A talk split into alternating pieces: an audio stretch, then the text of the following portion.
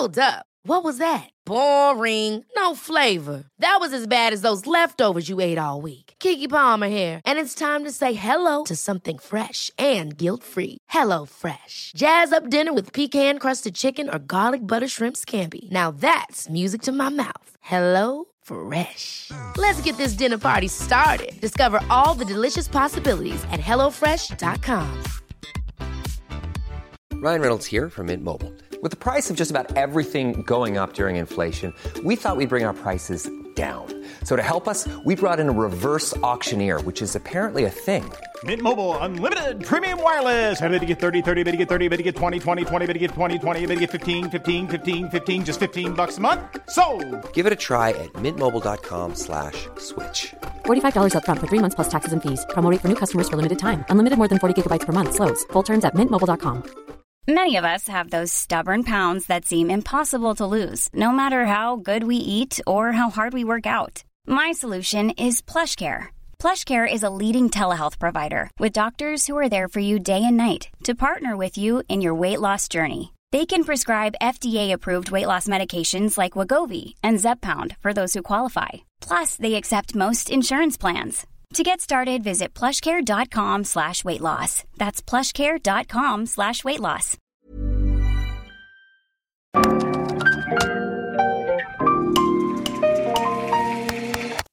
Bienvenidos a Isanaholic, el podcast que amplifica la conversación sobre la cultura de diseño y las industrias creativas a través de sus protagonistas. Soy Jorge Diego Etienne y quiero compartir contigo mi pasión por el diseño con los temas más relevantes en la actualidad y analizando objetos que han hecho historia o están marcando tendencia. Bienvenidos. Bienvenidos a otro episodio más de Isanaholic, estos episodios cortos donde lo que hacemos es platicar de temas, de objetos, de productos, de libros, de cosas que nos apasionan, que nos gustan y que queremos compartir con ustedes.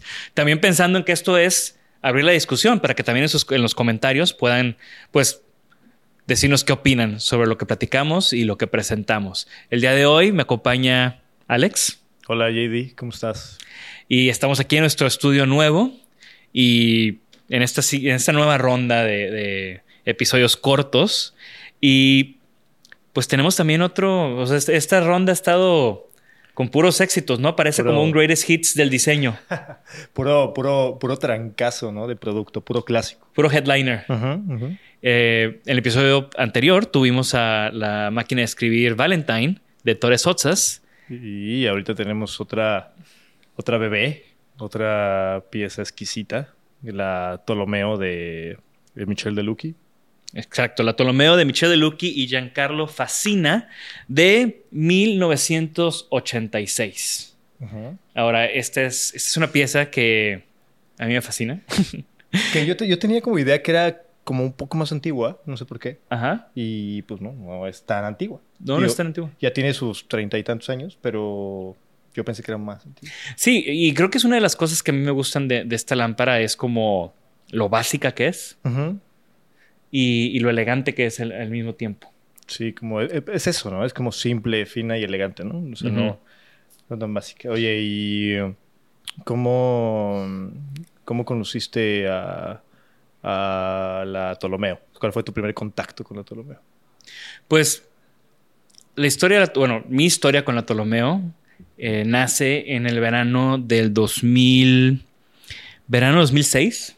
que estudié justo un curso de diseño de, de iluminación, de luminarias en, en Domus Academy en Milán, eh, con eh, Dante Donegani y Giovanni Lauda, otros dos grandes diseñadores que tienen varios compasos de oro.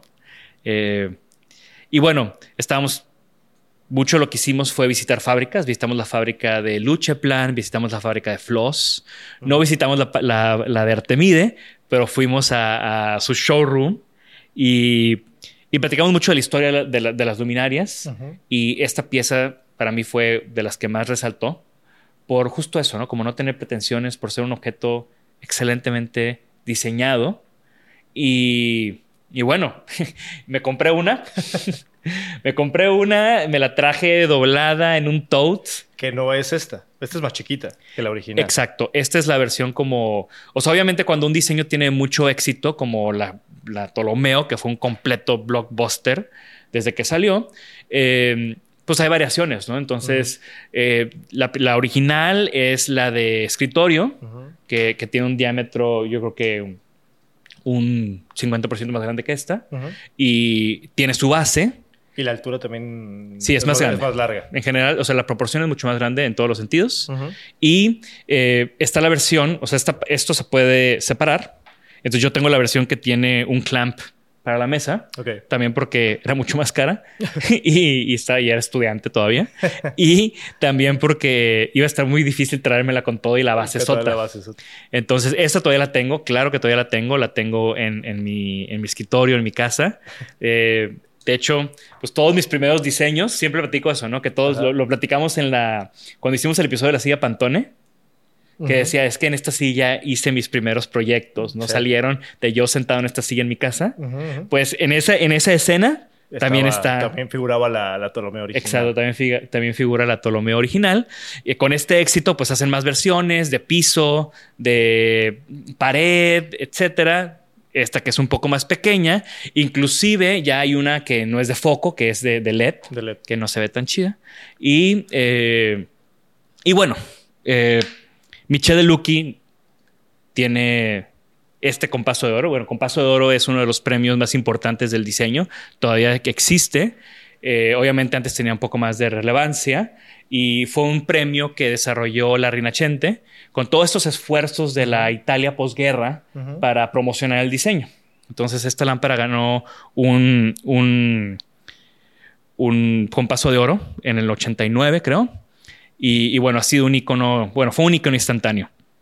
Eh, una de las cosas interesantes de, de Michele Lucchi, que bueno, nació en 1951, eh, estudió arquitectura en Florencia, fue parte de estos despachos de arquitectos radicales, de este momento que, que se vivió en, en Italia o en el mundo en general, de estos arquitectos que hacían como cosas súper futuristas, pero de un futuro eh, radical. Futuro, futuro que, que hasta el momento no sucedió tal cual. Sí, fue parte. Al- Alquimia es el nombre de, de De este, la- de, de este despacho. Eh, le dejamos aquí en los show notes para que conozcan un poco más de, Alquimia. Y Michelle Lucky también fue parte de Memphis, Conectores Otsas. Ah, también fue parte de Memphis. Sí, tiene ahí un par de. Una mesita Al- lateral. Alquimia y Memphis son contemporáneos. No, Alquimia. De hecho, Alquimia fue mucho antes que Memphis. Yo creo que unos 15 años Todos antes de 15. Memphis. sí.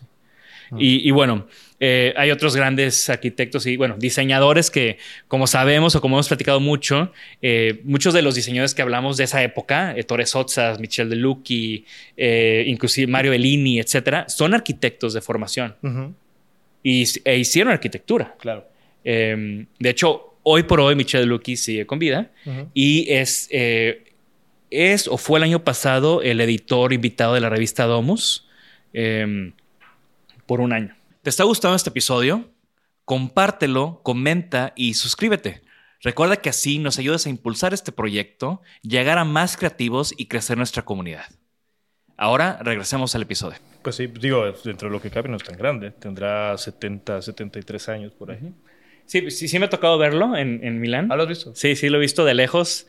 Eh, igual, o sea, una barba, una mirada, esas manos así que ya están así porque de, de tanto estar agarrando el De cigarro, tanto fumar y De tanto tan- fumar. tanto fumar y tanto dibujar. y eh, con, con esos lentes redondos, Ah, muy, chido. muy icónicos. Ajá. Y, y sí fue, sí me emocioné cuando Digamos, lo vi. digamos que sí parece lo que es. Exacto. ¿No? Sí Vestido de negro, o sea, en fin. Qué chido. Eh, él también trabajó en Olivetti.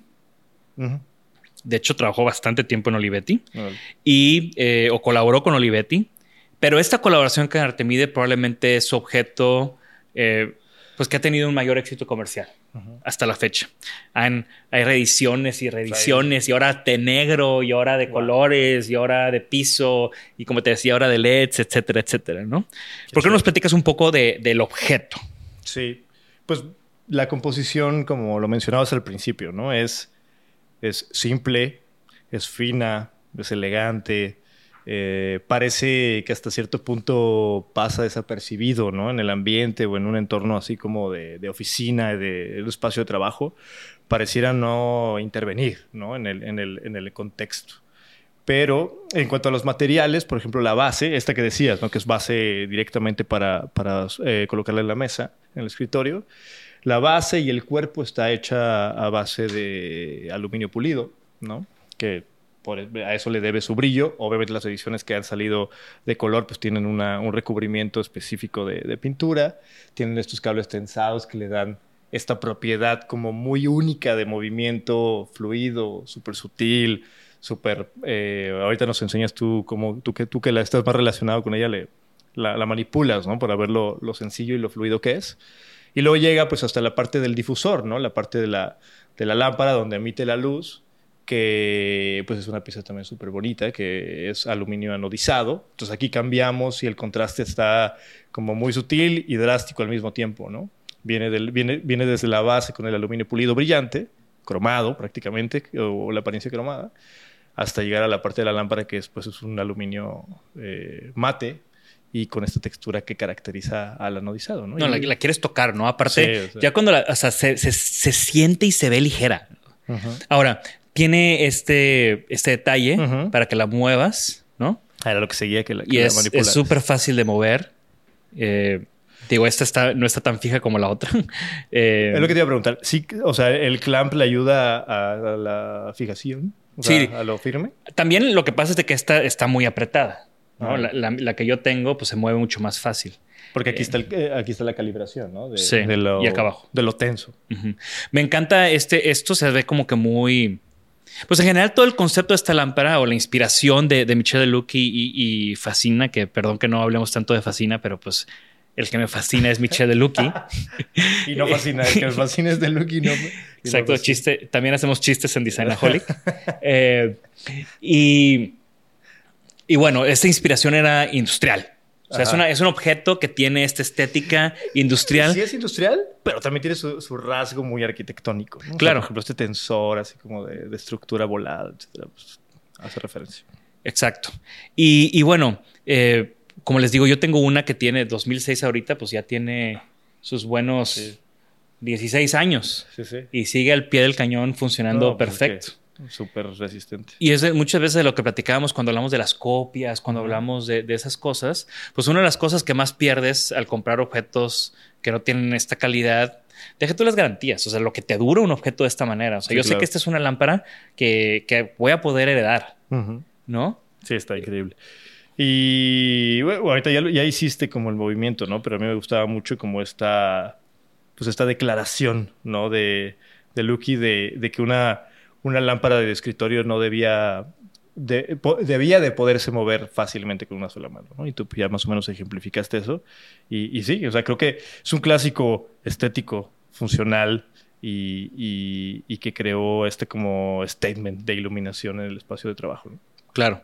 Y pues con esta historia, yo tengo una historia muy cercana a ella. Otro dato curioso de que no tengo, de hecho no tengo el dato, pero una cosa que siempre me impresionó es, si ustedes ahorita van a una tienda departamental y van a la parte de perfumes y de maquillaje, ya sea en Estados Unidos, en Europa o en México, van a ver que muchos tienen un atolomeo. ¿En serio? Y no sé si es un tema que en los noventas, cuando hubo un boom de esto, oh, se, se, especificaba esta lámpara. Puede ser. Pero neta, o sea, y son de esas cosas que hasta que no lo sabes, no lo notas. Uh -huh. O sea, cuando yo ya la conocí, la compré, de repente la empecé a ver en todos lados.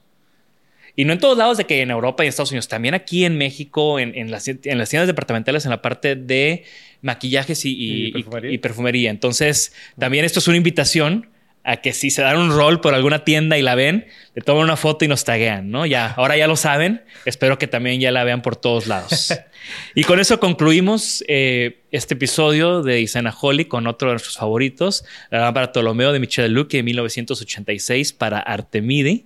Eh, espero que la hayan disfrutado. Recuerden que todos estos episodios lo que queremos es que sea el comienzo de una conversación. Métense a los comentarios, déjenos ahí ¿Qué opinaron? ¿Qué les gustó? ¿Qué no les gustó? ¿Ya conocían la lámpara Ptolomeo? Estoy exagerando de estar tan enamorado de ella. Se vale todo, ¿eh? Gracias, Alex. Pues gracias, JD. Y gran episodio, gran pieza pues nada, seguirás mirándola. Compartan y suscríbanse a nuestro newsletter. Adiós. Gracias por escucharnos. Por favor, suscríbanse al podcast y síganos en nuestras redes. Nos pueden encontrar como Isanaholic MX. Y para que la conversación continúe, deja tu comentario. Me interesa mucho conocer tu opinión. También te puedes registrar a las 5 de la semana un newsletter con lo más relevante del diseño, arte y arquitectura directo en tu mail. Mi nombre es Jorge Diego Etienne y esto fue Isanaholic. Ever catch yourself eating the same flavorless dinner three days in a row? Dreaming of something better? Well, HelloFresh is your guilt-free dream come true, baby. It's me, Kiki Palmer.